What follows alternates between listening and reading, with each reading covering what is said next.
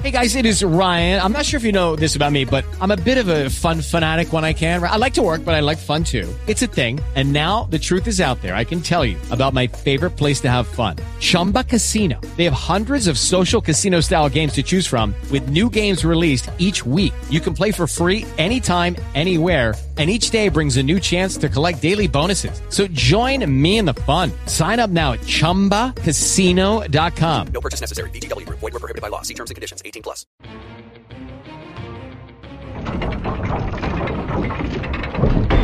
Covil de Livros, o seu refúgio literário.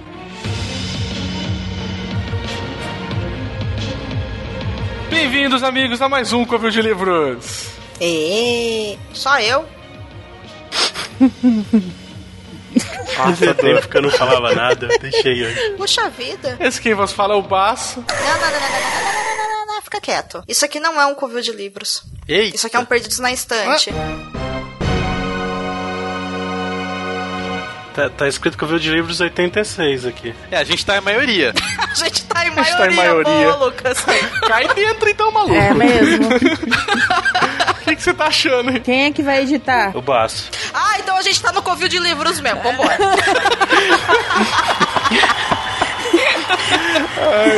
Esse que vos fala é o Baço, aqui, tô aqui na companhia do meu amigo sabotador, Eduardo.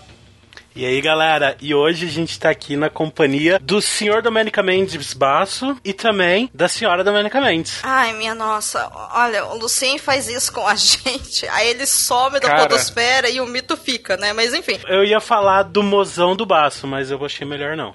Ixi. Tá. O mozão é foda. Vocês já devem ter escutado aí, complementando também o pessoal, está o senhor Lucas Ferraz, aquele cara do TI que só dá pau nas coisas do computador. E aí, galera, tudo bem? É um prazer imenso estar aqui novamente. Tô dobradinha, né? Segunda seguida já. Cara, o Lucas tá mais participando do Covil do que do Perdidos. Eu só queria deixar isso registrado, porque daqui a pouco, Lucas, você vai ser despedido, entendeu? Tenho dito, foi avisado, ok. Até onde eu sei do Perdidos, a gente é tudo sócio com três partes iguais. Você para com isso. Quem te falou isso? Não, não. E também, já que a gente tá falando de dobradinha, pulando aqui, ó, do Invasão Anime. Fez uma participação há menos de um mês, eu não sei quando tá sendo esse podcast, mas da gravação, a senhorita Priscila Rubia. É um prazer estar aqui novamente, dessa vez na companhia do Baço. Não tão prazer assim, então. Te Mas entendo. obrigado pelo convite. Porra, Pri, a gente grava um podcast do RuPaul e tudo mais, né? Amor, ah, mas tudo do junto. RuPaul é RuPaul, né? Então. Toda essa. Toda essa animosidade fingida pra mim soa como uma rasgação de seda acobertada. Sempre. A gente reuniu aqui o pessoal do Perdidos da Estante com o Covil de Livros. São os dois encabeçadores da campanha Leia Novos BR para fazer um cast especial de indicação de livros de podcasters. Então vocês ficam espertos aí que vai vir agora, gente, ó, só gente nova sendo apresentada para você que tá na mesmice. né? A gente vai indicar vários livros legais para vocês ouvirem.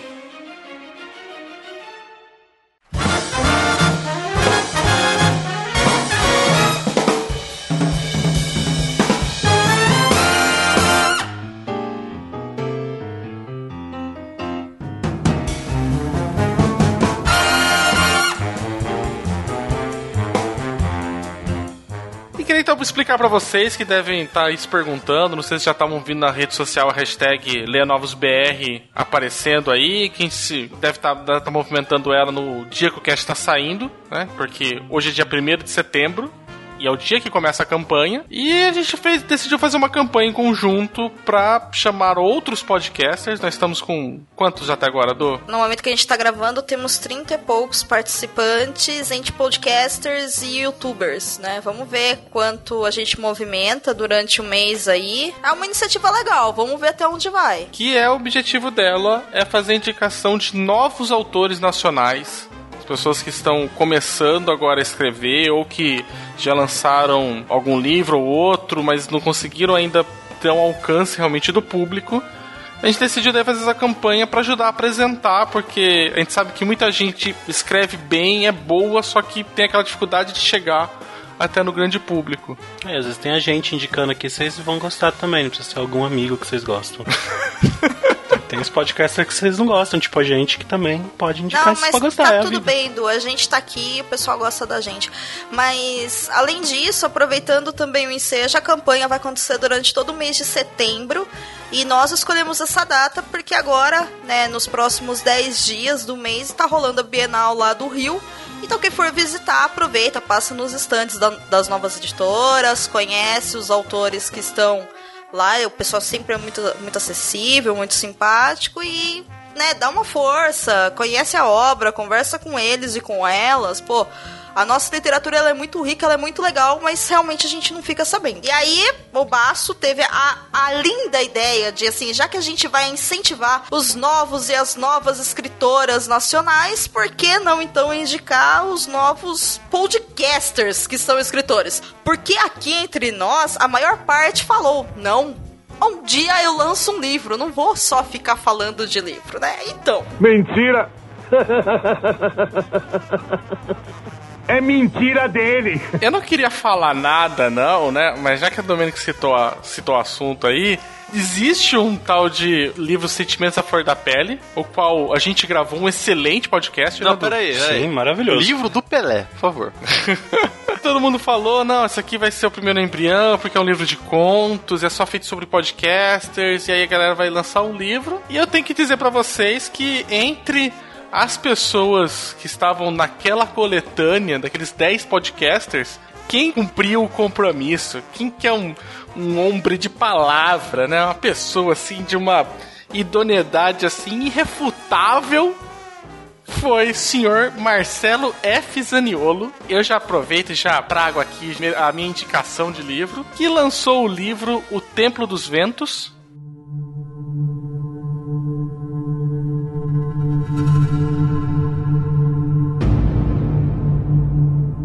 Os antigos diriam que não, que a luz é mais rápida que o som, mas eu posso jurar que as regras se inverteram naquele momento.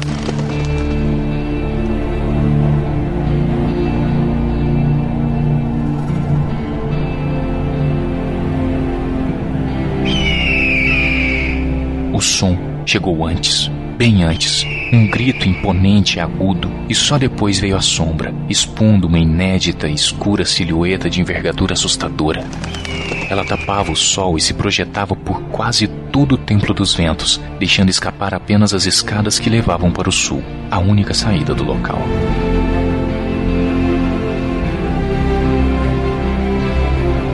Posso inclusive jurar ter visto o ancião tremer e abaixar o tom de voz antes de interromper seu discurso. E se olhado com mais atenção, talvez tivesse enxergado pequenas gotas lhe escorrendo a face num suor frio semelhante ao que tomava meu rosto e provavelmente o de muitos naquela reunião. Eu estava nervoso, muito. No céu, o bater de asas naquela enorme águia branca seguia tão hipnotizante que nos deixava sem reação. Seu som atingia uma intensidade incrível. Ela queria ser ouvida. Nem mesmo meu irmão, treinado para agir em situações como aquela, conseguia se mexer. Os olhos dele, aliás, expressavam uma perplexidade que eu nunca havia visto antes e que nunca vou esquecer.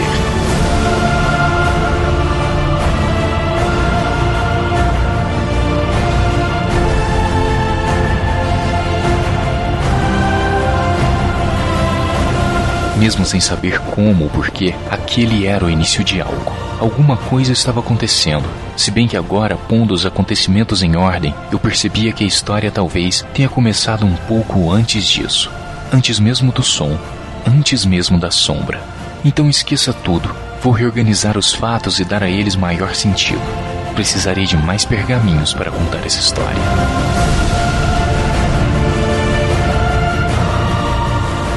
O primeiro livro da trilogia dos pássaros. Foi lá e falou: Não, eu vou lançar, lançou independente. Falou: Eu cumpri aqui, ó, cumpri o combinado. Foi dar um tapa na cara de todos os outros, né? É isso que você tá querendo dizer. Porra, praticamente.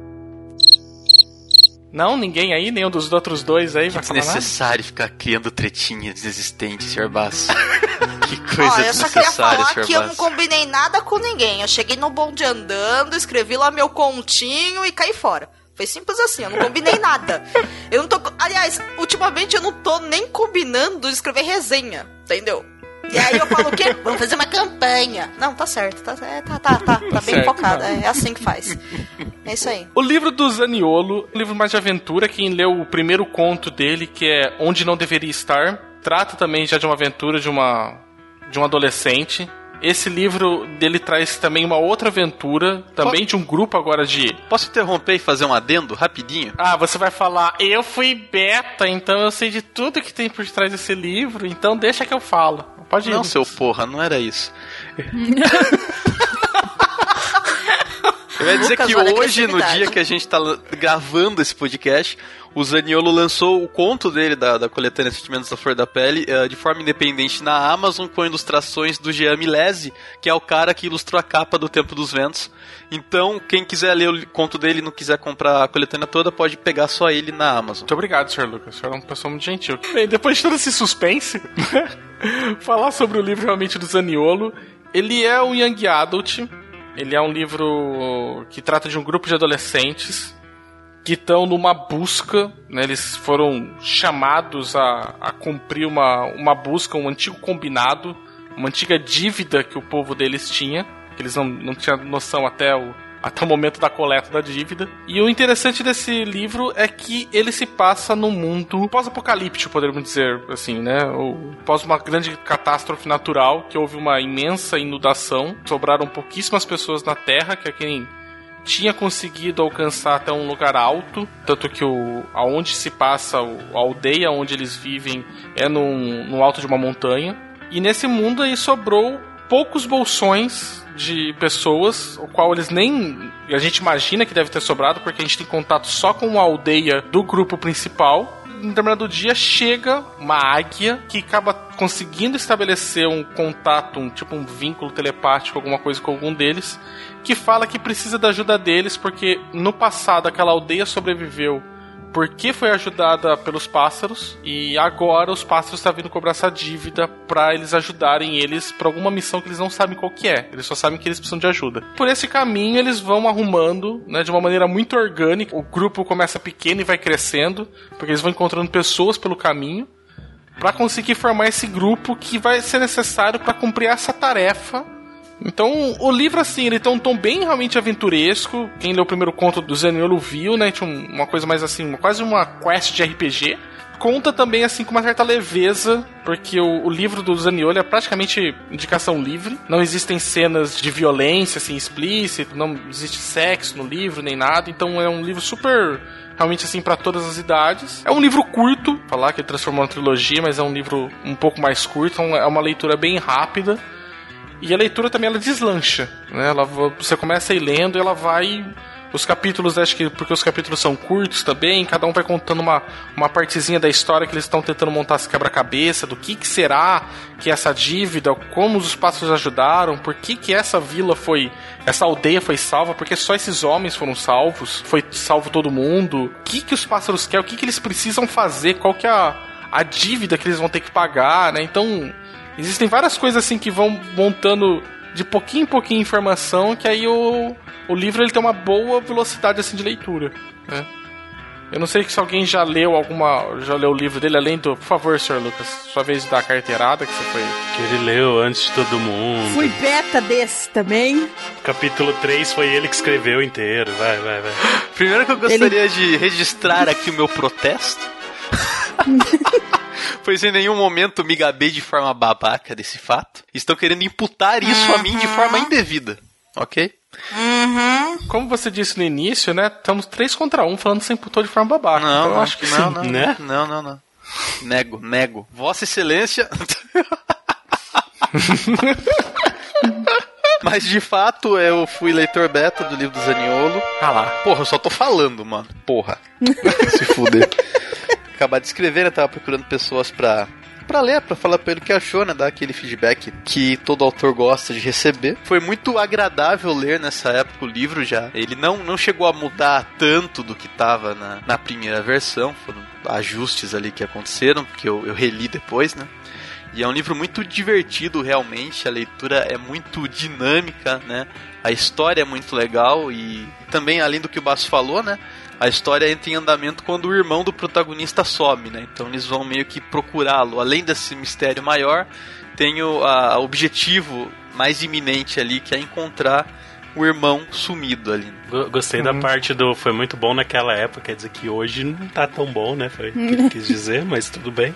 Eu falei que eu reli e continuei achando. Cara, vocês adoram fazer treta, né? Puta que pariu. Vocês deviam, sei lá, gravar no anticast lá com o Ivan, Só porra. tô interpretando o texto, cara. Interpretando você de disse. forma insidiosa. Também um adendo, também esqueci de falar. O Zaniolo, ele é podcaster do Livrocast. Ele veio pro Covil acho que uma vez só, que foi pra gravar sobre o Guanabara Real, a Cova da Morte, o Covil de Livros 84. Mas ele é do Livrocast e aí você vai ver também ele participação em diversos outros podcasts, principalmente de literatura, porque o Zaniolo é uma pessoa boníssima, uma das pessoas mais legais da podosfera brasileira. Sim. Participou do, do último Cabuloso também, né, que teve aí recentemente, aí tá... Eu tenho uma pergunta a respeito do livro do Zaniolo, porque eu ainda não li. Pergunta Uhum. vai pra vocês dois que leram. Nós sabemos que esse livro ele é o primeiro volume de uma trilogia, né? Ele nunca escondeu isso de ninguém, a ideia dele é essa. Mas ele é um livro que tem uma história fechada ao final do livro, ou ele acaba em um cliffhanger que aí dá essa necessidade da gente ficar com alguma pergunta solta ali que só vai ser respondida no segundo ou no terceiro volume. Como é que é? Eu acho que existe uma pergunta maior a ser respondida, Certo. mas uma parte do arco dessa história se encerra no final desse livro. Pra mim deixou um grande cliffhanger pro próximo, pra história maior, né? Mas aqui, por exemplo, ah, o que que é essa dívida, o que que precisa ser buscado, eles descobrem nesse livro. Ah, É que legal. aí isso daí le- leva a uma outra coisa que eles veem que na verdade é muito maior do que eles achavam. Acho que vai ser o grande arco que vai ficar da trilogia. É, realmente, quando você termina de ler, você tem uma sensação satisfatória de conclusão ali, né? Mas como o Basso falou, há espaço pra pra muito mais depois. É, a gente, tipo, vencemos uma batalha, mas a gente tem a guerra ainda pra lutar, sabe? Não, até aí tudo bem, eu acho louvável, porque existem muitos leitores, e isso inclui acho que todos nós aqui, que às vezes têm dificuldade de começar um livro que sabe que é uma trilogia ou uma série de livros, uma saga, que não foi concluída por essa questão de ficar esperando a continuação. E às vezes o livro Sim. não responde as próprias perguntas que ele se coloca. Óbvio que se são três livros, existe uma grande história que ela vai ser contada em três partes. Mas os desafios daquele primeiro contato que a gente tem com a obra, ela tem que ser encerrada no primeiro livro. Do contrário, a gente fica com aquele sentimento de ter sido traído, né? Poxa, perdi aqui, sei lá. é, não, é, não é aquela sensação de eu ganhei um tempo conhecendo esse livro. É aquela sensação eu perdi um tempo com isso aqui pra não chegar a lugar nenhum né? Então é interessante colocar esse ponto porque isso pode ser mais um atrativo para quem quer conhecer esse livro do Zaniolo. Saber que sim, é uma Uhum. trilogia, a história continua, mas os principais pontos que são apresentados no primeiro volume acabam no primeiro volume. E aí se você quiser continuar É. lendo, você vai continuar a partir do segundo, entendeu? É diferente, né?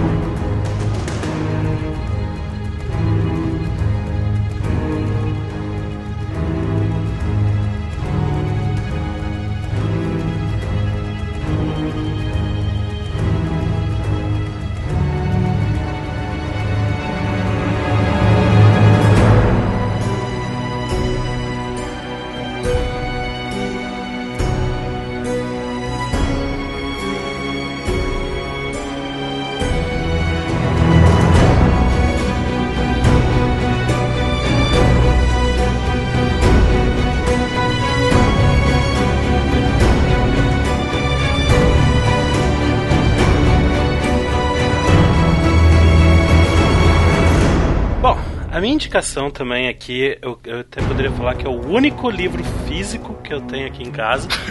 Caralho. Não seria o único mentira. livro que você tem na sua casa? Como assim, velho? É, eu- vocês esqueceram que eu sou tipo Harry Potter que mora embaixo da escada, eu não tenho lugar pra Ah, guardar verdade. livro aqui. Literalmente. Aí, tipo, é o o único que eu tenho porque eu ganhei ele no podcast, do, no Amigo Secreto do podcast do ano passado. Foi ano passado, né? No Tô. podcast secreto. Foi do ano passado, né? Não tô maluco. Sim, Isso, foi. foi Foi de ano, não. 2016. É, não esse ano Natal não esse teve, ano, a gente tá em setembro, amigo. O podcaster secreto é em dezembro. Mas enfim, segue a vida.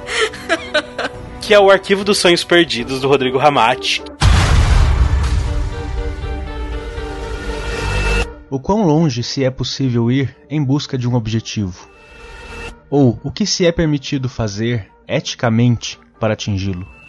Quantas pessoas se pode magoar? Quantas pessoas se pode matar para chegar ao fim desejado? E ao fim necessário? Isso muda as coisas? Um fim necessário? Mas um fim necessário para quem? Para quantas pessoas? A maioria? Isso faz diferença?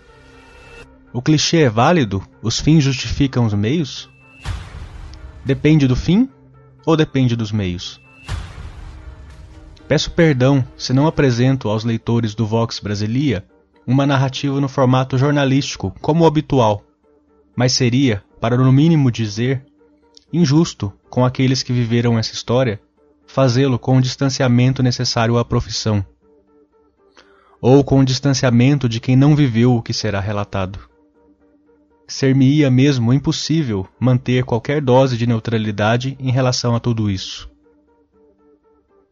E é por esse motivo que essa quase incrível narrativa vem no formato de romance, e não em fascículos como aqueles com os quais o Vox por vezes agracia seus fiéis seguidores. A crítica especializada categorizou o que se segue como ridiculamente inverossímil e seria realmente necessária uma dose extra de loucura para não o fazer. Mas tudo o que posso garantir é que nada do que aqui é relatado foi inventado ou aumentado, de qualquer forma.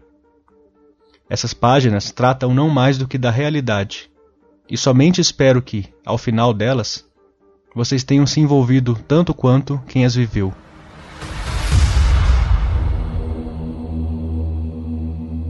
Foi assim, uma surpresa, porque eu não tava esperando, assim, ganhar um livro, já vai, porque eu, eu já tinha. Sabe quando você se desprende? Você fala, não, não vou mais ter livros, eu não tenho onde pô-los, vou- vai ser tudo meu Kindle e é a vida. Não, daí eu ganhei um livro, com dedicatória, tudo super legal, tá aqui, guardadinho, bonito. E fui ler uma fantasia, cara, que é uma das coisas que eu, eu, eu não podia vir aqui indicar algo que não fosse de fantasia, né, Basso? Beijo.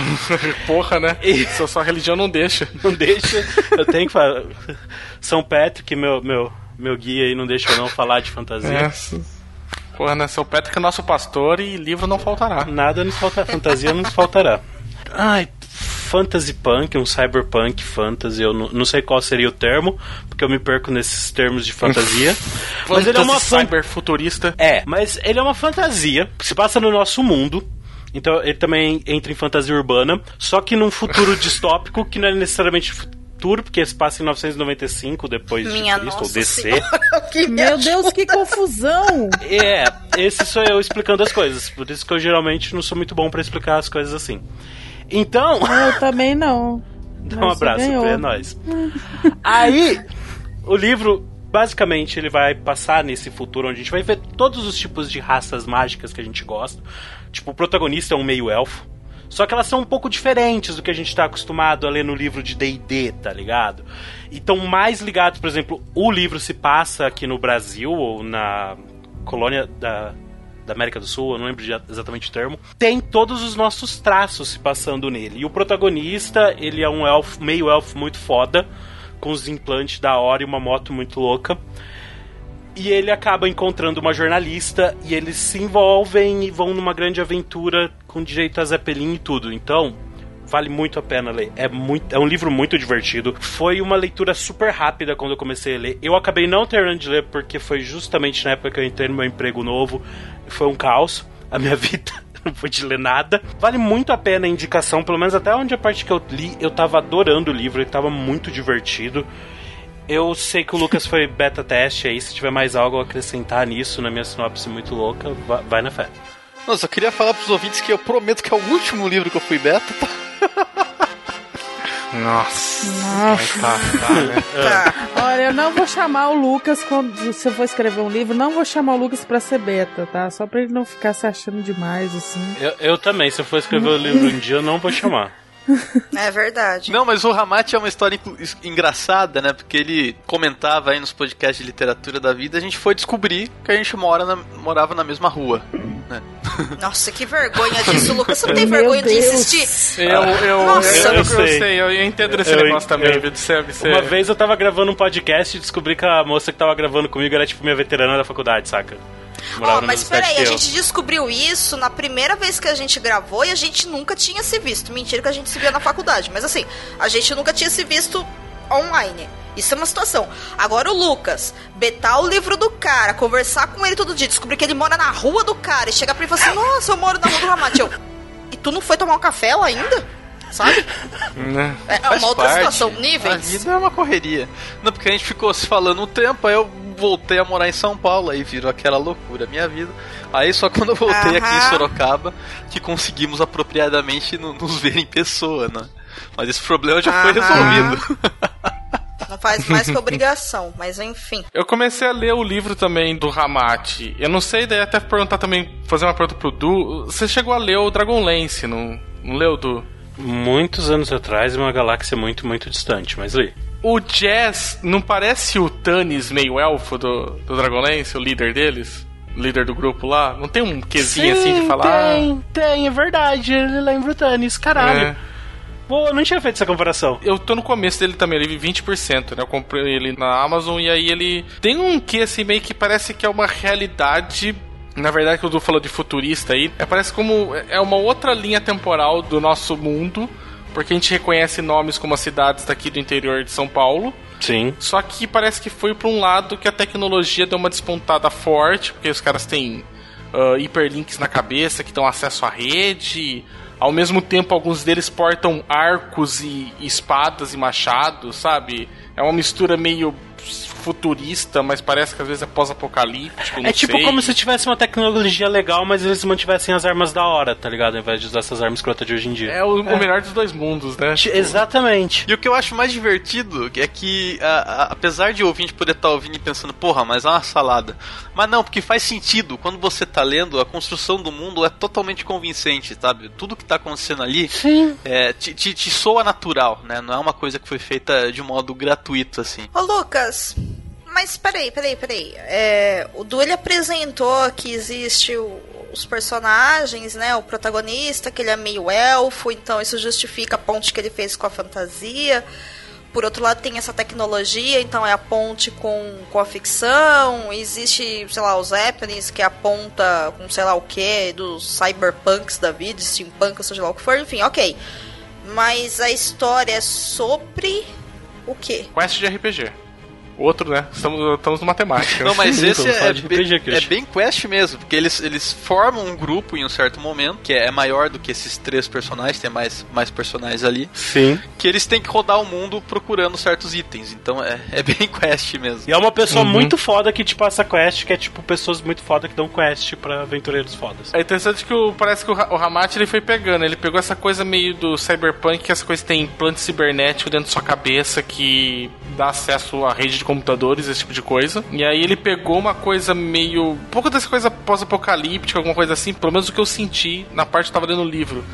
Parece que os recursos são um pouco escassos nesse mundo, né? Então tem muita troca, tem muito, muito comércio, assim, no sentido de poder chegar coisas até os outros lugares que você não, não teria, né? Então dá um aspecto meio assim, ao mesmo tempo que tem, como o Du falou aí, né? Tipo, tem arco, arco, machado, espada, né? Sabe? Destruir monstros com armas e ao mesmo tempo acessar a internet. É, é bem da hora, cara. É o que eu queria pro mundo, assim.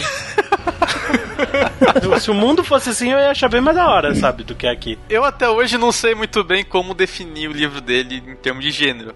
Eu falei pra ele. Eu, eu gosto de chamar tudo de fantasia, cara. Eu acho mais fácil. Então, cara, eu, eu falei pra ele de zoeira. Porque assim, é tipo uma mistura de fantasia com sci-fi e, e fica mais acentuado isso depois. Então eu, falei pro Ramate assim no WhatsApp de, de zoeira. Cara, isso aqui acho que é um fantasy punk, hein, meu?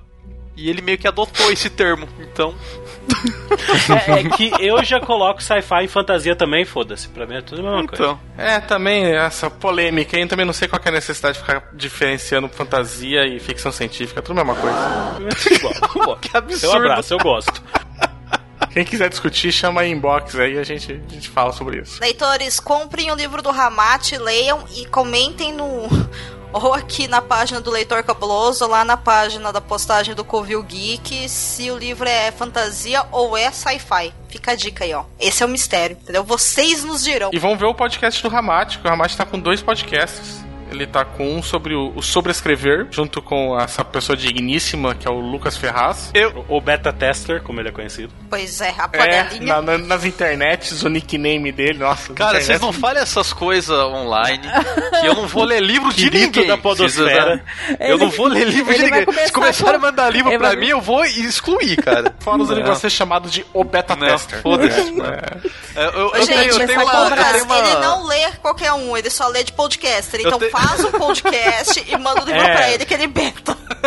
Pode participar de algum também e mandar. Nossa, cara, pode vir pro Covil. Gustavo, você que tá ouvindo aí, você participou bastante, você pode mandar pra ele de beta teste que vai. Eu tenho uma filosofia de vida que o beta reader tem que ser alguém que você confie inerentemente, entendeu? Cara, to- quem não confia no Lucas? Olha, Todo mundo olha confia essa foto. você, Vou deixar cara. a foto na postagem da, do vídeo que ele tá com esse cabelo lindo dele E maravilhoso. tem que ser, e tem que ser que eu queira gostar. também, entendeu? Então aí já. O print que você deu da Khan hoje, cara. Você olha pras pessoas e fala, olha que pessoa fofa.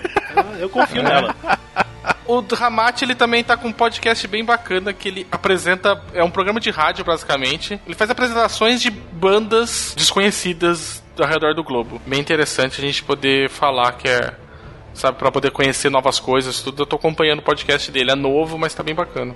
Um adendo aqui também, que se você se interessou e tal, quiser saber como é que é o livro, o Ramate começou a fazer em audiobook lá no Leitor Cabuloso, mas ele parou porque a produção é muito difícil, demanda muito trabalho, mas ele conseguiu gravar quatro capítulos. Então tá lá no Leitor Cabuloso, você consegue ouvir. Ah, eu vou deixar linkado aqui na postagem então também, se alguém quiser já dar um, conhecer um pouquinho do trabalho dele. É isso aí, totalmente de grátis. O podcast. Então procurem o Arquivo dos Sonhos Perdidos. link no post.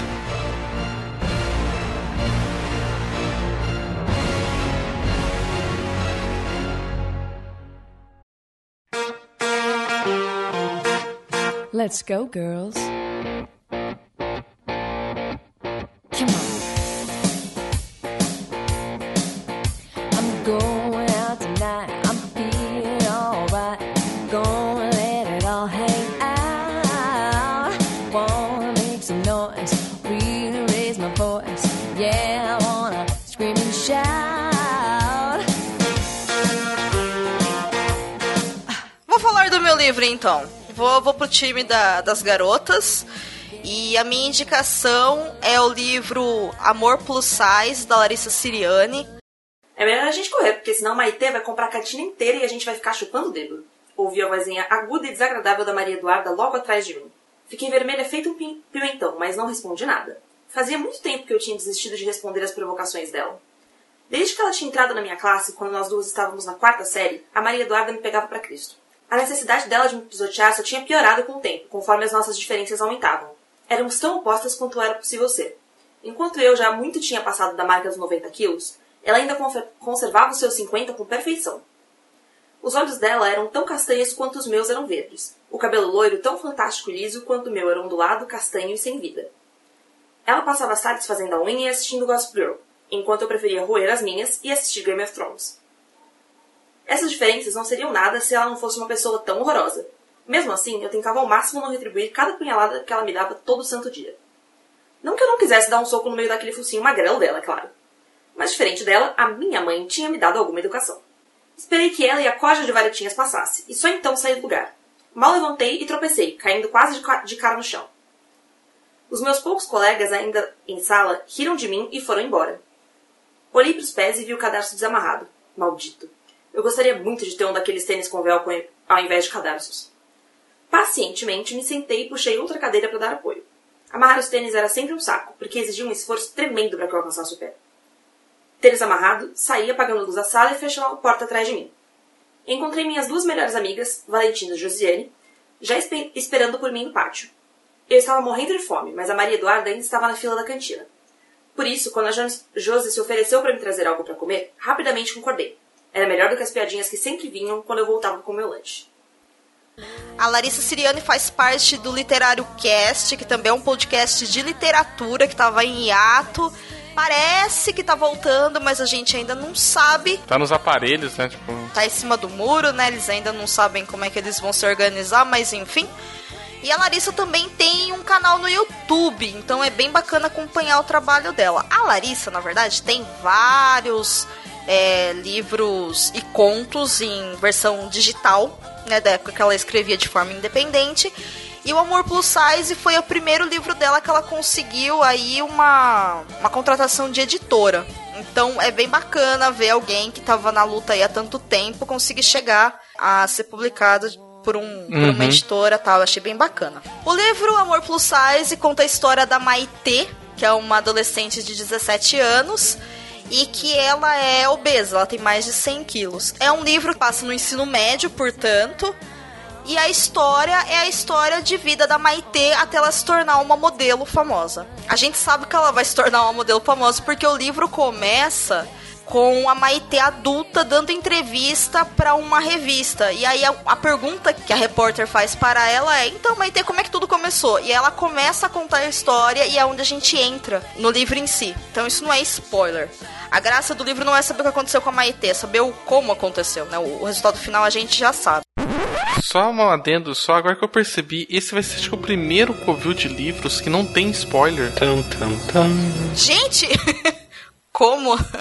Uau, a gente quebrou o Covid. É porque vocês estão no Perdidos na Não, Estante de, também. o de desindicação não teve spoiler, teve? É, não é, não lembro. Desculpa, que agora a Domenica falou, ah, não é spoiler. Eu falei, é, realmente, eu ia falar, a gente não. Eu ia falar agora, a gente não vai dar spoiler de nenhum livro. Aí eu falei, nossa, a gente não vai dar spoiler de nenhum livro. Vamos dar spoiler de outros livros então, Du, só pra depois matar a nossa site. no final, né? Coloca extra. Ned Stark morre no primeiro livro de Game of Thrones. A gente precisa falar de Game of Thrones, então já, já ponto, já resolvi. Nossa, obrigado, cara. Matou duas uma vez só. Desculpa. Pode continuar, Domenica. Agora já, agora já saciou. Um livro pra Young Adult, né? Escrito pra adolescentes. A linguagem é fácil de ler. A edição física, ela é muito bonita. Eu acho a capa maravilhosa. E são páginas amarelas. A diagramação é super bacana. E os pontos positivos dessa obra é a delicadeza que a Larissa consegue tratar assuntos como a obesidade, o preconceito, a bulimia, doenças psicológicas e, lógico, relacionamentos, né, de amigos no ensino médio, a questão de relação entre mãe e filha, a questão da necessidade da gente saber o que fazer a, na vida quando a gente tem 17 anos, que é aquele lance de pré-vestibular, e a descoberta do amor, porque a Maitê, na verdade, todo o plot da história, o porquê do nome, fora essa questão da obesidade da Maitê, o que é importante é saber que ela tá no livro, ela é apaixonada por um rapaz e ela vai passando por essa parte. Então eu acho que a Larissa fez um trabalho excelente em tratar de diversos assuntos numa obra que ela é muito clara e ao mesmo tempo muito reflexiva, causando assim uma uma identificação muito fácil com mulheres, mas principalmente com adolescentes. Então é um trabalho muito, muito bacana que a Larissa faz. E aí, pra quem leu O Amor Plus Size, também ela lançou um conto que chama Um Dia dos Namorados Imperfeito, que se passa depois do final do Amor Plus Size com os dois protagonistas da obra, que aí conta o que aconteceu de certo e de errado, ou de errado e de certo no primeiro dia dos namorados que eles passam juntos. Esse conto não tem na versão física, só tem em versão digital na Amazon. Ele é um preço extremamente acessível e vale muito a pena ler. E o interessante do conto é que ele é contado pelo menino, enquanto o romance ele é contado pela visão da menina, da Maitê. Eu não aconselho ninguém que leu que não leu, aliás, eu não aconselho ninguém que não leu ainda o One Plus Size, dar uma olhada na sinopse do conto, porque senão você já vai levar um um spoiler na fuça, né? Porque é a continuação. e aí é óbvio que se alguém conta essa pessoa está namorando a Maitê, você já vai saber quem que ela ficou no final do livro, né? Então, por favor, né? Sigam a ordem direitinho. Mas é muito bacana. E aí, aproveitando o momento de falar das obras da Larissa, agora em setembro, na Bienal do Livro, ela tá lançando o livro Princesa G-Power, que é uma parceria que ela tá, que ela tá fazendo junto com as escritoras Janaína Rico, Mila Vander e a Tati Machado, que é um projeto que elas fizeram em algum momento que elas se encontraram em uma das Comic Cons da vida, e é um livro também que está sendo lançado por editora, e parece que, que tem também essa pegada mais de de empoderamento de mulheres, tratamento de quebrar mitos e preconceitos com relação a, a quem é plus size, né, quem é obeso e tudo mais, então vale muito a pena também dar uma Uhum. chance pra Larissa. Mas é isso, a É legal é isso. que eu acho que quem que acompanha a Larissa alguma coisa no Twitter é, vê que isso são né, tanto a questão de gordofobia, né, esse tipo de coisa e de relacionamentos é, é muito forte. Né? Muitos tweets a respeito disso. É muito legal acompanhar aquela, a, a militância dela no Facebook e no Twitter com isso. Mas você sabe que assim, a parte que eu mais achei incrível na obra dela não é a parte que ela. é- o livro é muito focado na questão da de como a Maitê se sente, né, por ser obesa e como a sociedade cobra isso dela. A mãe dela cobra muito isso dela, né? Logo ali no começo da, da obra, acho que até na sinopse é falado, por exemplo, que a mãe dela é super obcecada por dietas. Então a mãe dela chega pra ela e fica, sabe, não, mas você precisa emagrecer e leva ela pra nutricionista e ela não quer ir, mas ela não tem opção, por exemplo. Então é, a, a Larissa ela consegue tocar assim nesse ponto com, com uma forma tão natural e ao mesmo tempo fica tão claro como, como ela se sente com relação a isso, né? Mas o que me surpreendeu foi o cuidado que ela teve de tratar também da questão da bulimia na obra. Que é exatamente o, o, o oposto da obesidade, né? Porque às vezes a gente fica tão focado, por exemplo, de cobrar das mulheres, principalmente a questão do peso ideal, do tipo, fico, fique magra, fique magra, fique magra, que se você é gorda, você é feia, ninguém vai querer ficar com você, você não merece amor, você não merece nada. E uma das personagens, ela é bulímica, e aí ninguém consegue ver isso. E quando isso chega na obra, a delicadeza que a Larissa tratou isso foi tão natural e ficou enriqueceu tanto a obra, sabe? Que ali eu olhei e falei, caraca, tipo, isso é um trabalho muito bem feito. Eu achei lindo isso que ela Uhum. colocou, sabe? Tem que ler esse livro. Normalmente não, não procura assim Young Adult, mas tem uns que eu acho interessante, ó. A ideia. Esse, é- esse foi um deles. Eu, particularmente, acho que tem que ler. E quando a gente fala assim de Young Adult, às vezes a gente pensa em uns livros mais bobinhos Bobão, ou de assuntos né? que não, não interessam muito pra gente, né? E na verdade não, né? São assuntos que interessam, então mesmo se você for adulto e você achar que, ai, não, considere como Young Adult porque o tipo de escrita é muito simples, né? É muito natural, tem muito diálogo. E aí os diálogos são escritos como adolescentes falando, claro. Não tem gírias, nem nada disso, fique tranquilo. Mas assim, são é uma linguagem simples, os diálogos são simples, os personagens são simples da gente entender, mas os assuntos que são tocados são importantes. Então adultos também são é muito recomendado que leiam isso, por uma questão de até da gente quebrar preconceitos que a gente tem mesmo, sabe? Eu acho que a ideia é essa. E aí o conto Pra ser sincero, o conto eu li hoje, é um conto curtíssimo.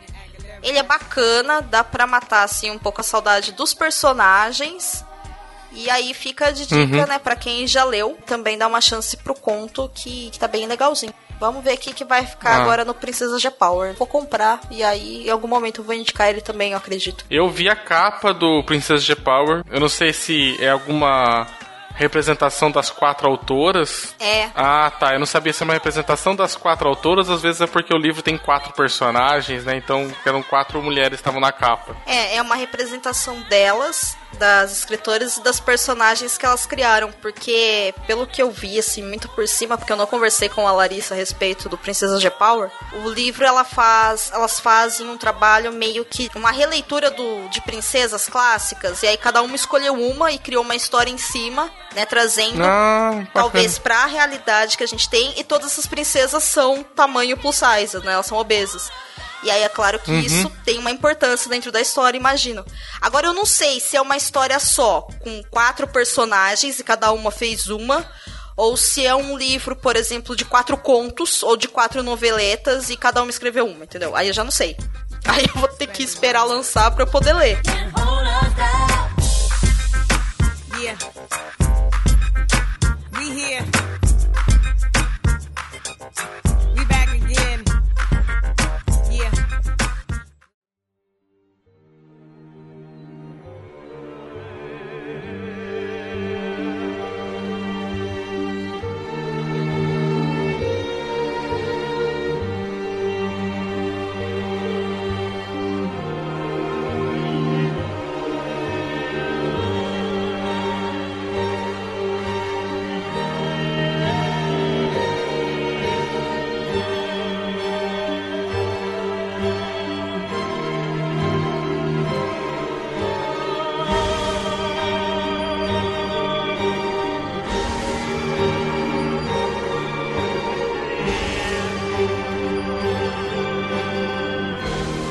Peguei um livro pra falar sobre que se chama Calciferum, Demônios, Bruxas e Vagantes, livro 1, do senhor Andrei Fernandes, que faz o podcast do Mundo Freak.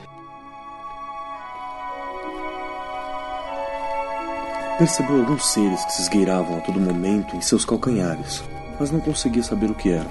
Nenhum parecia corajoso o suficiente para se aproximar. Conseguia sentir debilmente a aura deles e imaginou que também sentiam a marca que rasgava a pele de Rafael. Enxergava apenas sombras, algumas rastejantes, outras de pé, de olhos brilhantes e avermelhados como animais no escuro da mata. A marca devia exalar um delicioso aroma, já que se amontoavam como abutres de fome e podridão. A dor que sentia no ferimento era fraca, diferente de quando sentia os demônios de carne e osso. Eles pareciam ser algo menor, carniçais, que nem ao menos tinham força para atravessar o plano físico. Muitos deles acompanhavam pessoas e até pareciam com elas, mas tinha certeza que não eram enxergados por humanos comuns. Parte deles habitava o alto de árvores, outros sentavam-se com os moradores de rua como um igual, ou se grudavam em transeuntes que passavam por ali e permaneciam colados por alguns momentos. Outros, pelo tempo suficiente para desaparecerem na noite, com os mundanos como quem pegavam carona. Usuários de drogas eram comuns na região, pareciam ser os preferidos desses espectros, pois muitos se amontoavam sem serem percebidos curtindo aquela atmosfera insalubre, sugando os últimos fios de vida que em breve se findariam. Sabia de seu destino. Uma rua quase deserta e pouco iluminada, onde uma travessa se abriria entre um hotel e um prédio abandonado. Passou por aquele lugar sua vida toda e nunca percebeu aquela passagem que mais parecia a garganta sombria de um monstro de pedra.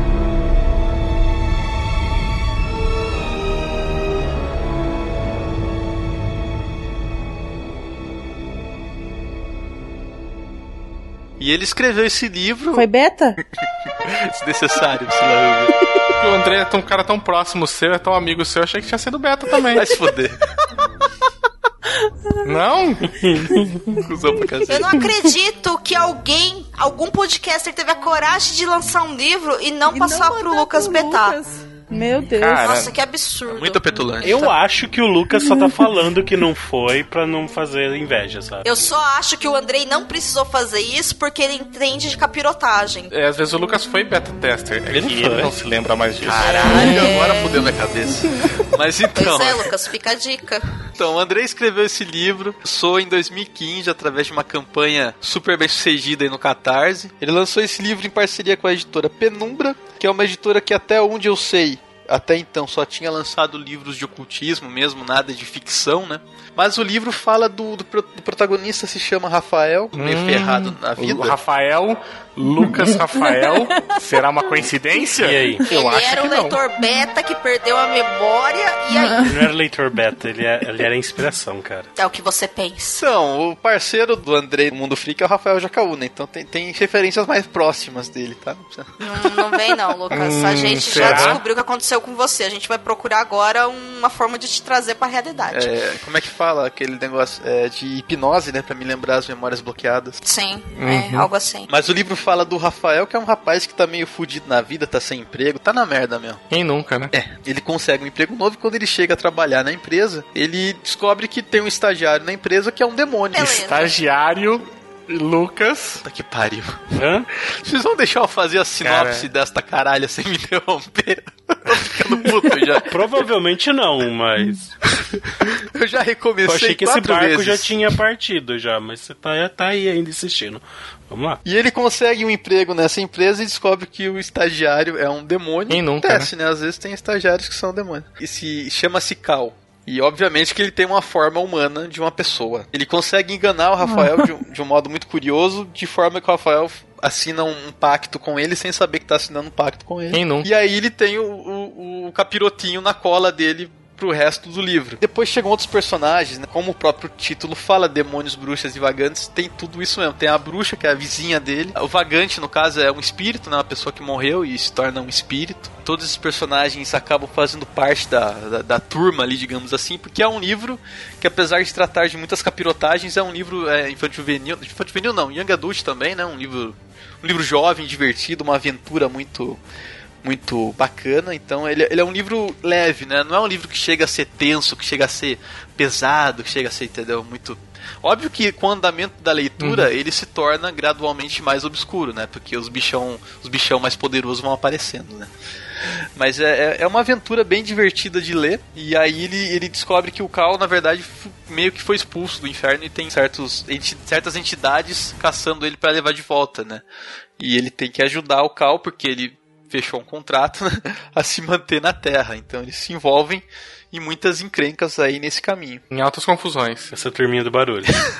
O livro é uma série, né? Tá escrito livro 1 na capa, logo vai ter mais. Mas o livro termina. As pessoas estão fazendo direito isso. Ninguém tá terminando o livro com um corte de faca assim no meio, mas não. Então não é, não é Senhor dos Anéis que separa na, na metade da história. Então o livro termina de uma forma muito satisfatória, né? Ou seja, todas as coisas que são apresentadas aqui dentro chegam a uma, a uma conclusão legal. Óbvio que o arco maior de história fica em aberto, porque tem muitas coisas ainda a acontecer. Mas os personagens encontram ah, finais satisfatórios e, alguns, e algumas viradas de trama muito interessantes aí no, no final do livro. Qual que é o gênero desse livro? Cara, eu acho que é Young Adult mesmo. Não, não, não sei muito bem como categorizar. Então, mas assim, ele é suspense, ele é terror, ele é ação, ele é comédia. Eu é acho que ele é mais ação, aventura mesmo. E o plot dele, pelo que você me falou, deve ser aquele esquema básico. O protagonista não conhece nada do mundo e vai ser apresentado todo esse mundo novo por detrás do véu, da máscara, dos vampiros, né? E, e afins. Outra- Outra coisa de, de RPG, né, cara? Hoje tá, a temática desse cast podia ser, né? Tipo, RPG. Mas daí o plot principal é ele ajudando o cara a escapar dos seus captores. Exatamente. E aí ele vai descobrindo também detalhes da trama maior que existe por trás, né? Que, que envolvem ele também, etc. Eu acho que a Domênica tem esse livro, né? A gente chegou a comprar do, acho que do. Andrei direto, né? Da Bienal. Sim, sim, eu comprei com ele diretamente e de fato, assim, eu não li ainda. Porque na verdade eu não li nenhum livro até hoje que eu comprei em qualquer Bienal. Já faz uns par de anos que eu tô indo nesses negócios de comprar livro. Não sei porque que eu faço isso, mas enfim, peso na consciência agora, né? Senti que bateu agora o. Nossa, Meu gente. Deus do céu, o que eu tô fazendo da minha vida, né? É, tô fazendo pudim de chocolate às três da manhã e não Tô tô, um pouco sabendo. triste, porque daqui a algumas, alguns dias a gente vai na Bienal de novo e eu já quero comprar mais coisa e eu não li nem os que eu fui na Ah. Bienal de 2011, tá ligado? Eu ainda não li. Mas enfim. A, Priscila, a Priscila tá quietinha aí, mas ela leu também, né? Eu não li o livro físico. É um livro realmente muito bonito. Eu só vi o da Domênica. Ah, verdade, você tava lá. Você viu. Nossa, ela esqueceu que eu tava lá, mas ok. Te amo, Pri. Mesmo não tendo o livro físico, me deu vontade de adquirir também, porque a história é bem legal, assim, é igual o Lucas falou. Não é uma coisa assim. ou- Ouvindo o mundo freak e tal, a gente pode pensar que vai ser uma coisa muito pesada, né? De demônio e coisas bem diabos e tal. Diabos. Mas não. Mas é uma coisa mais infanto-juvenil. Pela capa a gente já percebe, né? Que é uma coisa mais infanto-juvenil. A capa me lembra um pouco série Vagalume, não sei vocês. É levinho assim, mas é bem divertido a leitura. Não recomendo pra você ler uma, pra uma criança, mas é bem divertida a leitura, assim, para um adolescente.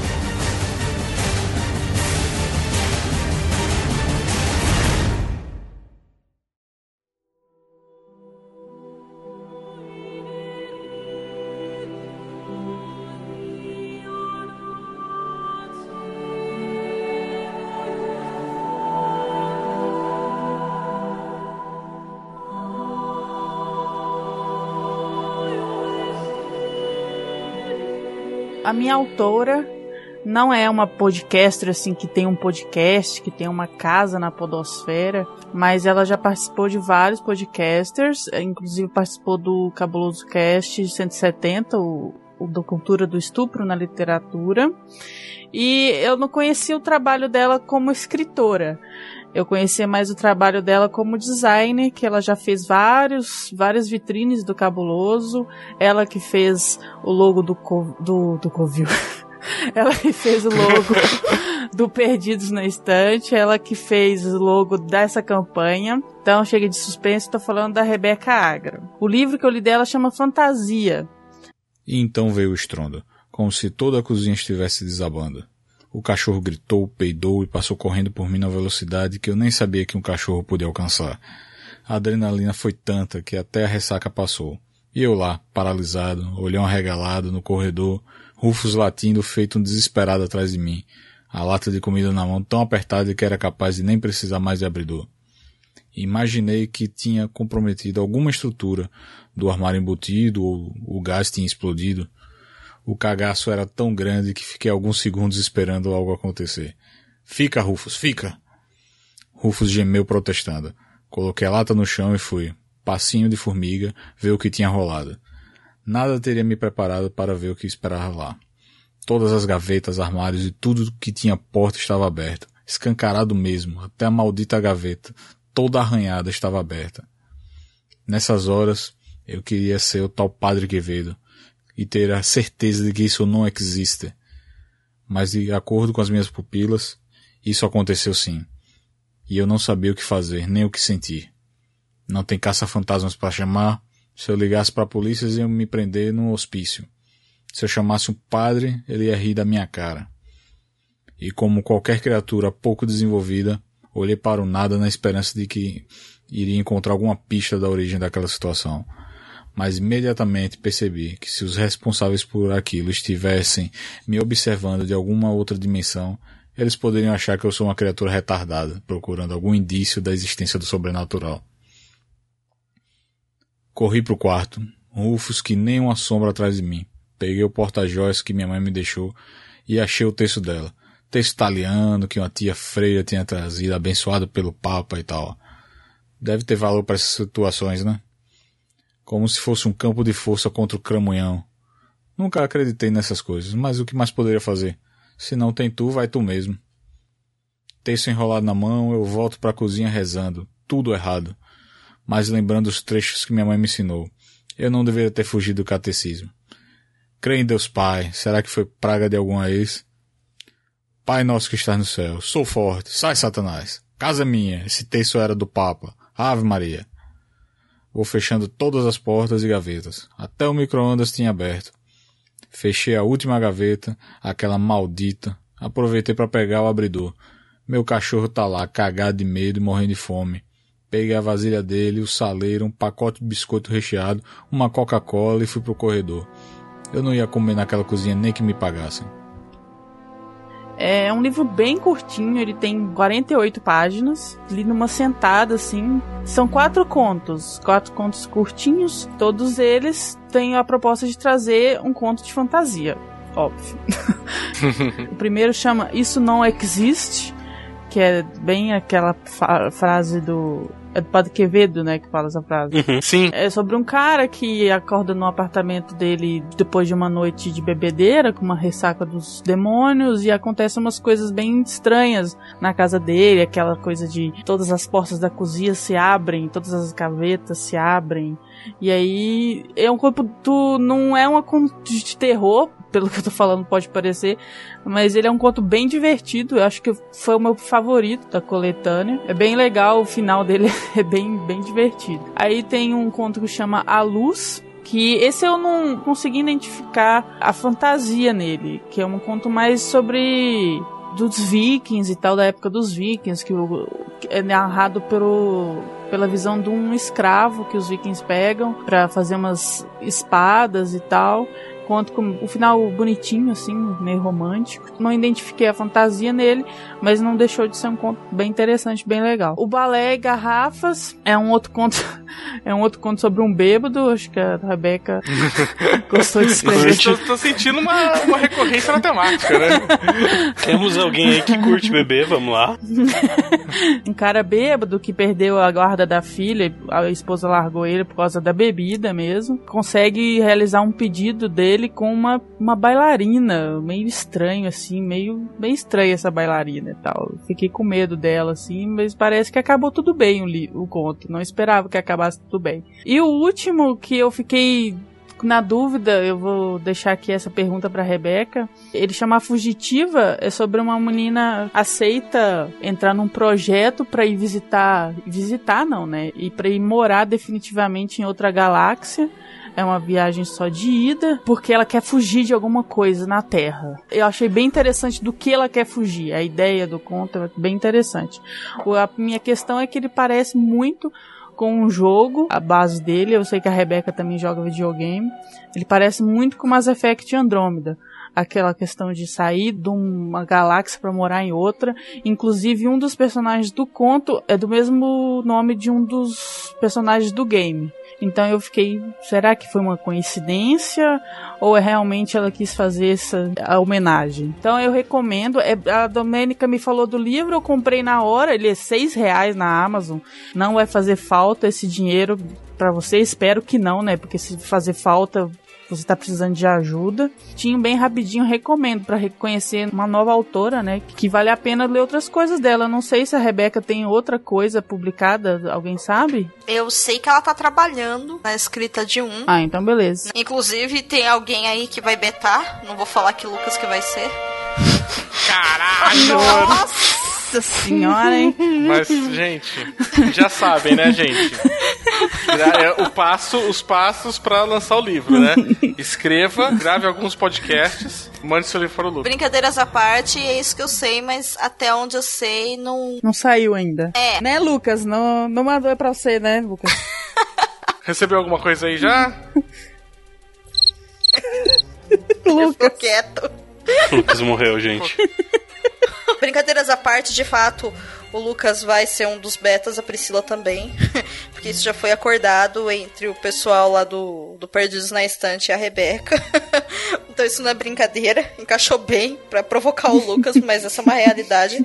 Mas. Nossa, eu nem lembrava Isso. Sim, sim. E... Cara, faz tanto beta que eu nem lembro de qual participa, velho. Pariu. Caralho, né, velho? É, é- é outro nível. Eu sei que ela tá escrevendo esse romance, mas é, não temos ainda previsão dela terminar, manuscrito nem nada.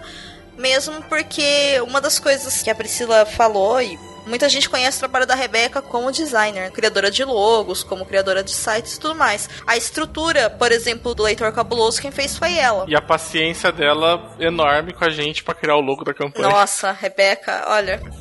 Ah, a Rebeca te tem uma paciência enorme pra criar logos, né? Porque a gente. Ela tem. Ela Em tem geral. porque vocês não têm ideia do tanto de mensagem que eu troquei com ela pedindo pra, pra- até a gente conseguir definir o logo da campanha Leia Novos BR. Eu até faço questão de reiterar, né, fora a questão de, por favor, conheçam a obra dela, porque ela, ela gosta de escrever, tá mais do que, do que claro a partir do momento que ela lançou um livro como de forma independente na Amazon, né? Então leiam o livro Fantasias. Mas ela também é uma excelente profissional. É, vale a pena. A Rebeca, ela é, ela é uma ouvinte podcaster, né? Ela é, ela é das nossas, então é bem bacana. Mas eu também não li ainda, eu quero ler o livro dela. Aliás, eu achei engraçadíssimo quando eu passei pra Pri, porque eu falei, Pri, é um livro curto. Ler contos sempre é divertido. Verdade é essa. Eu acho que é uma boa forma de conhecer novos, novos autores e novas autoras nacionais. É uma boa forma de começar a escrever também, né? Pra Sim. quem tá começando a escrever, começar a escrever conto. Que é mais curto, né? E é muito difícil, sabe? Até o Stephen King fala que hoje ele não consegue, é muito difícil pra ele escrever conto. Porque quando começa uma história, você tem, você tem aquela ânsia, né, de prolongar e fazer uma trilogia, né, e tal delas. Mas Não, mas aí não vale a pena, não vou falar nada, porque é o Stephen King, né? né, Como diria no Stephen próprio. King, né? É, no próprio livro dele, né? Tipo, tem um, tem um cara que fala que o Stephen King vende livros aos metros e os consumidores compram aos quilos. né, tipo, esse puto, né, não sabe fazer pouca coisa. E quando ele vai fazer uma trilogia, ele faz logo sete, tá ligado? Pois é. É, fala foda-se, tá pouco. Aí ele termina o set, fala, vamos lançar mais dois? Porque acho que tinha mais coisa pra falar aqui. faltou, faltou.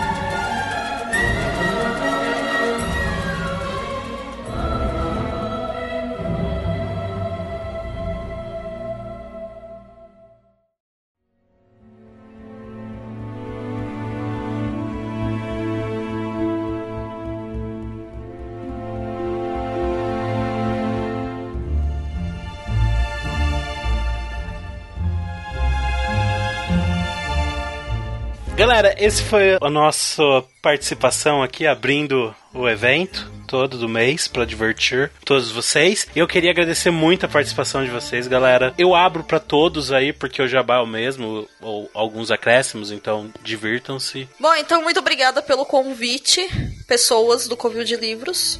Eu espero que tenha sido um episódio divertido para os ouvintes. Vocês já sabem, né? Estão convidados para acompanhar aí a campanha durante o mês de setembro. Procure pela hashtag Leia Novos BR que vocês vão encontrar outros diversos programas aí sobre novos escritores e novas escritoras ou suas obras que, tão, que estão sendo lançadas aí. Não necessariamente recentes, mas livros que a gente gostaria que às vezes de apresentar para as pessoas são escritos por brasileiros por questão de mercado, por números de venda, não, não chegou ainda para todo mundo. Vai jogar bola. Vai, Lucas! Bacana, fiquei muito feliz em participar aqui dessa abertura da campanha. Acho que vai ser uma campanha muito frutífera para nosso meio literário nacional. O Leitor Cabuloso, no Sobrescrever, que a gente citou antes, que é o podcast de escrita que a gente está fazendo, também vai ter episódios especiais esse mês todo, fiquem de olho lá. Também na Trasgo talvez aconteça alguma coisa referente a esse evento na revista Trasgo, da qual eu participo. E é isso aí, vamos acompanhar tudo, acompanhar a hashtag nas redes sociais, que vai estar todo mundo se compartilhando, vai ser uma suruba louca. Maravilha, valeu, obrigado. Gente, que agressivo, que pornográfico. Ser uma suruba louca. É isso aí, assim que se vende uma campanha, é assim que se vende a campanha Leia Novos BR. Vai ser uma suruba louca. É uma boa definição. Enfim. Então eu quero agradecer mais uma vez o convite. Pro, pro Baço também, tá, Baço? Ah, é? Puxa vida, que bom. Obrigado. Eu quero dar os parabéns pro Baço, pra Domênica pela campanha, que é uma coisa difícil de se fazer, uma coisa trabalhosa, né? Se fosse pra mim fazer, ela acabava no segundo dia, na segunda hora, vamos ser sinceros. Meus parabéns pelo, pelo empenho e é, vamos ler, né? Vamos ler novos, novos BR. já que tem os frutos, né? Falar que vai estar dando muitos frutos, a campanha também vai dar algumas coisas. E aí eu queria aproveitar para falar para vocês que nós vamos sortear um livro aqui no Covil de Livros. Tá aqui no site do Covil Geek, na postagem a gente vai deixar o link de um sorteio que a gente vai fazer, começando hoje e que vai até o dia 12 de setembro. Nós vamos sortear o livro físico do Ramate, ao qual o Du indicou aqui, né, o Arquivo dos Sonhos Perdidos. É, vamos fazer um sorteio bacana, já para aproveitar quem que ficou interessado no livro, quer já pegar para ler, pode ser que ganhe já um exemplar. E para participar, a gente vai deixar o link aqui na postagem do Covil de Livros para mostrar para vocês como vai fazer, como é que vai acontecer, o que, que tem que. Vai ser aquele, provavelmente vai ser pelo sorteio, aquela coisa básica de ah, lá se inscrever, né, fazer, curtir, compartilhar a página, tudo, né?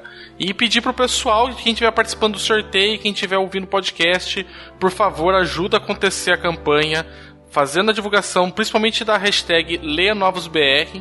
Se você quiser também conhecer outros programas que estão na campanha, é só procurar para essa hashtag. né? a gente não vai listar porque tem mais de 30 programas diferentes participando. Ia ser muito complicado manter atualiz- atualizado. Pega pela hashtag, faz uma procura, principalmente no Twitter, mas no Facebook também dá certo.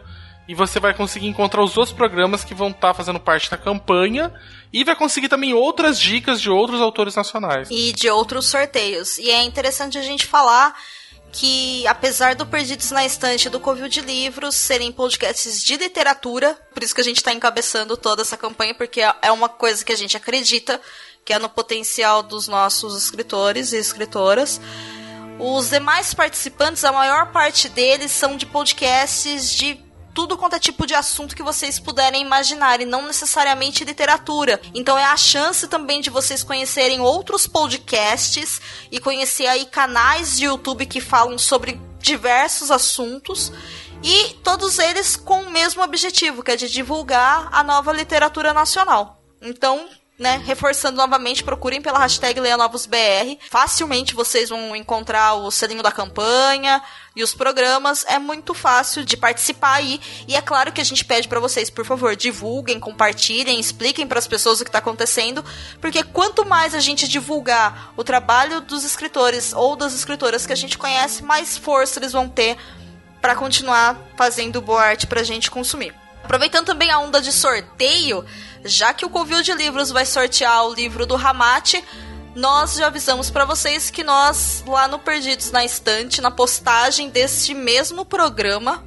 nós estamos sorteando o livro da Larissa Siriane, o Amor Plus Size. Nossa, mas é uma copiona mesmo Eu sou uma também, copiona, né? A gente sou- lança sorteando. Vai copiar até o podcast, tomar. Pois é, até o podcast tá nos dois feeds. Rapaz, mas que loucura, não é mesmo? Poxa, gente, parece que vocês já ouviram esse programa duas vezes? Pois é, parece, né? Então.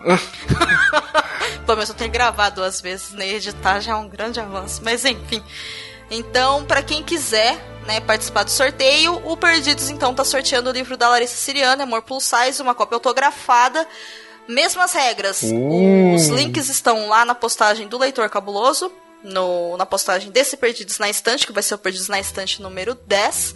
Vocês podem acessar lá, verificar as regras, que serão as mesmas regras do Covil de Livros, mas vinculadas ao livro da Larissa, e o resultado também sairá no dia 12 de setembro.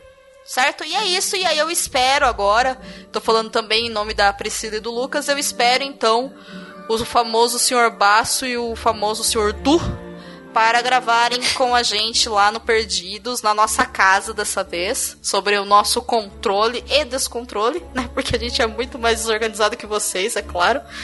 O episódio que vai então finalizar. Eu tenho ciência. Que vai finalizar esse, essa campanha bonita que a gente tá fazendo aí. Só pra reforçar então, o sorteio do livro do Ramate, Arquivo dos Sonhos Perdidos, sendo feito aqui pelo Covil de Livros, no site Covil Geek. E o sorteio do livro da Larissa Siriani, O Amor Plus Size, uma cópia autografada, vai estar sendo realizado ali pelo Perdidos na Estante, no site Leitor Cabuloso. Ou você pode também entrar nos dois e participar dos dois sorteios. Pois é. Fique, fique à vontade. Pois é. Você vai participar dos dois, né? É lógico. Óvulo. Ah, e só pra deixar claro, nenhum participante da campanha pode participar, tá? Só pra caso tenha alguma Aff. alguma dúvida. É, não, galera. É, sempre bom falar, né? Sempre bom É, deixar claro que participar. nós e os demais podcasters que estão gravando não podem ah, eu não participar pode me das- tirar desse programa. Pode tirar minhas vozes. Agora já era. Não quero mais. Agora já era, já gravou. Muito obrigado mesmo por vocês terem vindo até aqui no Covil visitar a gente. Apesar que todo mundo já veio aqui, o Lucas, inclusive, ultimamente não tem, tem, tem vindo bastante. E falar pra vocês que vocês são sempre bem-vindos. E aproveitar também pra fazer os nossos daí, nossos jabares também, né? Do nossas divulgações, do nosso, onde o pessoal pode encontrar a gente. Isso aí, galera. E lá vem uma piadinha sobre falar que é na rua tal, tal. Não, não, vocês podem encontrar a gente aqui no site mesmo, já que vocês estão aqui, vocês acham a gente aqui, tá ligado? Se vocês não estão aqui, vocês estão lá no Leitor Cabuloso, é Covil Geek, como deve estar escrito em algum lugar aí, vocês vão achar a gente. Tem o nosso Facebook, que também é Covil Geek. E tem o Twitter, que é Covil Geek Ofícia, porque... Porque a gente tá sempre um passo atrás. Sempre quis fazer isso. Então, Caralho. Fica à vontade, cara. Se você participar de podcast que eu não participo, basta falar alguma coisa, você já joga.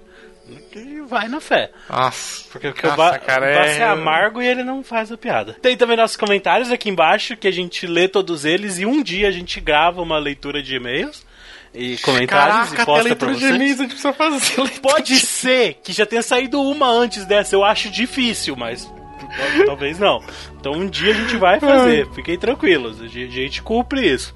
Vocês também mandam um comentários, se vocês mandarem mais comentários, a gente tem que fazer mais rápido, então a culpa é de vocês, comentem mais, tá? E tem o nosso Escuta, e-mail quem também, né, Bássio? comentar lá no Leitor Cabuloso, vocês também vão ler aqui, porque no Perdidos Vamos a gente não faz também. isso não. Então, gente, quem também. comentar lá na postagem do Leitor Cabuloso, tenham ciência que serão respondidos aqui no Covil de Livros. Olha só que beleza. Todos os podcasts Caralho. do Leitor Cabuloso. Não, mentira, gente. Caralho, não para, seu maluco! Porque não é a Domênica que edita. Em um programa vão ter que de Perdidos, gravação o Sobrescrever, do de 12 Trabalhos, de tudo. De todos. Agora fodeu. Oito horas de gravação direta. Isso não vai acontecer, porque a Domênica não edita, mas Domênica também tem outros interesses que envolvem essas oito horas aí. Não vai rolar, não. Deus! Vamos pra finalização desse cast. E a gente fica por aqui hoje, pessoal. Vocês podem esperar mais podcasts que vão ter o crossover aí entre Covil de Livros e Perdidos na Estante saindo esse mês pra aproveitar a campanha. E então a gente se vê ou aqui ou no site dos nossos, nossos amigos. Ou na Bienal É. do Rio, vocês podem ver o Basso e a Domênica lá. ou na Bienal do Rio, sim. Vamos, vamos estar lá, eu com a Domênica. Falei vocês, eu não sei se o Lucas e a Pri vão, mas eu chutei. Não, vamos não. Não, eu, eu não vou, não sei o Lucas. Também não. Então, é, mas pode mandar mandar aqui também é, pedido com o Lucas pra ser beta do seu livro. Ah, sim. Quem quiser mandar texto, rascunho, esse tipo de coisa pro beta tester Lucas, vocês podem falar com a gente daí que a gente Pode, ou, encaminha. Ou vai mandar chegar. direto pro WhatsApp dele, que é 19 9738 4627. Manda assim, ó. Senhora, Manda pra ferraz.lucas.gmail.com que eu vou mandar direto ali pra uma pastinha especial do meu e-mail. Fica tranquilo, gente, a gente vai chegar. Não pode mandar, a gente vai chegar, tá ligado? Fica tranquilo. Gustavo, Muito agressivo. Mas assim, o- Caralho! Pronto, desafio. Desa- Ca- Nossa, valeu, Du. Desafio lançado. Gustavo Bacelar, você tem uma missão. Descobrir o endereço do Lucas e divulgar na net pro pessoal mandar o rascunho por carta. Vai chegar no correio, na caixa de correio. Quem raios é Gustavo, pra começar? Gustavo Bacelar é um ouvinte aqui do Covil de Livros que ele tem o famoso bordão.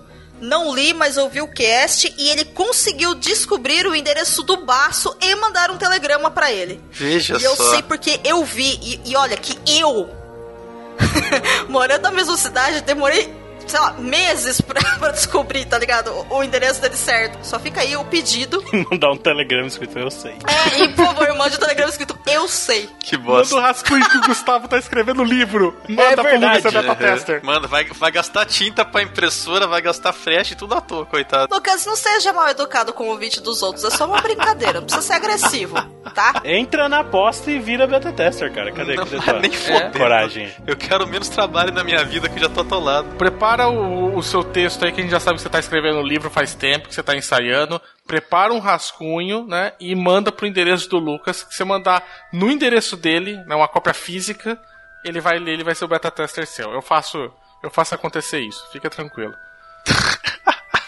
Bom, independente de Gustavos e afins, pra você que tá ouvindo aqui pelo Covil Geek, né, ou pelo feed do Covil de Livros, nós somos lá do Perdidos na Estante, que é um podcast do site Leitor Cabuloso. Então você, vocês nos encontram no www.leitorcabuloso.com.br e nossas mídias sociais, Twitter, arroba Leitor Cabuloso, Facebook Leitor Cabuloso, Instagram Leitor Underline Cabuloso.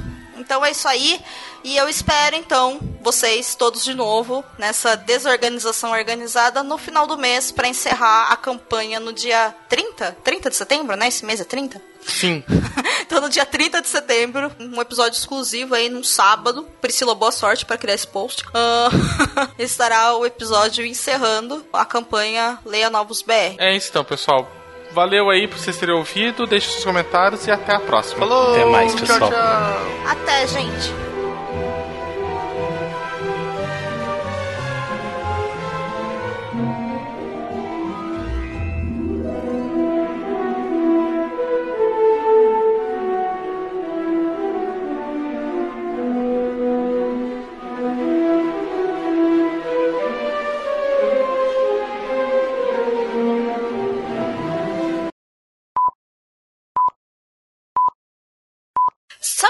Pensando aqui? A gente deveria fazer um programa extra de desindicação de livros nacionais, né? É melhor não. Eu tô eu- tentando escrever, eu tô editando ponto de um monte de gente, eu não quero me queimar ainda. Não é, não é, é que assim. Olha, não é pra falar nada não, mas o cast de desindicação do Covil foi um dos mais baixados, cara. Então, Dá, isso. dá view. Eu vou abster de gravar esse, mal. tá? O pessoal tem rabo preso, viu? Mas bem, Eu acho bom porque, como a Domênica falou, tem certos livros aí que é, a gente desanima, né, de começar a ler. O do Zaniola ainda, ele é um autor que tá aí, jovem, os livros deles não são tão longos. Agora tem uns que tem um, como é que é, o o nome da brisa, que, cara, não sai nunca o final, eu não vou ler esse trem ainda não. Da brisa. cara, eu vou falar pra você que isso vai ser cortado, porque você não deve, deve ser maluco se você pensa que você vai falar mal do nome do vento no Ah. podcast do Covil de Livro. Cara, eu ainda É, achei que você tava falando da porcaria do Game of Thrones. Pois eu é, eu não sabia que ele tava falando do nome do vento. O Game of Thrones a gente ainda vê na TV, entendeu? Então. Por isso que ele brincou com o nome da brisa. Mas, Lucas, só pra, pra. Eu sei que nada disso vai entrar no cast, mas.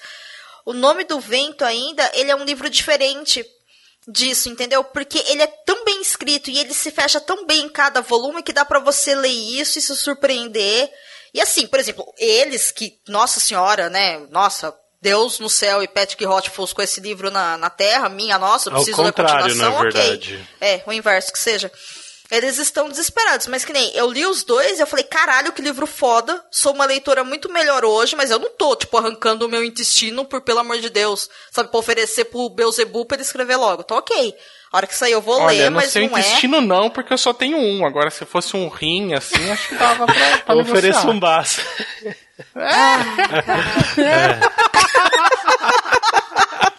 Cara, isso tem que entrar no cast, Rodrigo, sério, porra.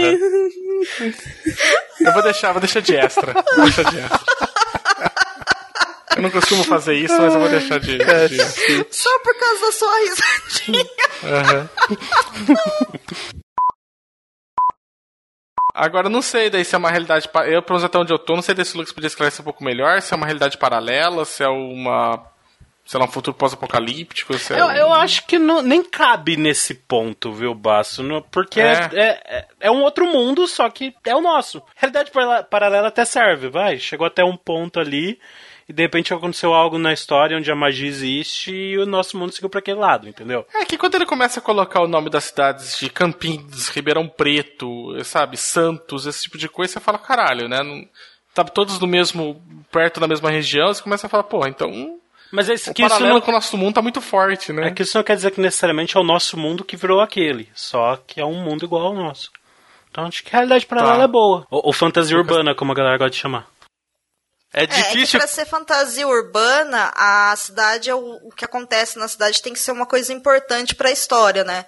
Porque teoricamente todas as histórias acontecem em algum lugar. E esse lugar pode ser uma cidade. Agora, pra ser fantasia urbana, o, o- a, a convivência social urbana tem que ser um ponto importante pra história, senão não é. A pessoa que leu Lobo de Rua e foi Nossa, atrás do termo hein? e aí começou agora a entender. Agora é Agora eu manjo especialista. Agora, agora eu manjo tudo de fantasia urbana, entendeu? Vou- Manjo vou- tudo. vou até não é fingir que eu não fantasia ouvi rural, nessa- viu, gente? É fantasia urbana. Eu até fingi que eu não vi semana passada ela perguntando que era fantasia urbana. Mas vamos lá. Que não era fantasia rural. Pois é, porque se o campo é muito importante, aí é fantasia rural. Hey guys, it is Ryan. I'm not sure if you know this about me, but I'm a bit of a fun fanatic when I can. I like to work, but I like fun too. It's a thing. And now the truth is out there. I can tell you about my favorite place to have fun. Chumba Casino. They have hundreds of social casino style games to choose from with new games released each week. You can play for free anytime, anywhere. And each day brings a new chance to collect daily bonuses. So join me in the fun. Sign up now at chumbacasino.com. No purchase necessary. Group. Void were prohibited by law. See terms and conditions. 18 plus.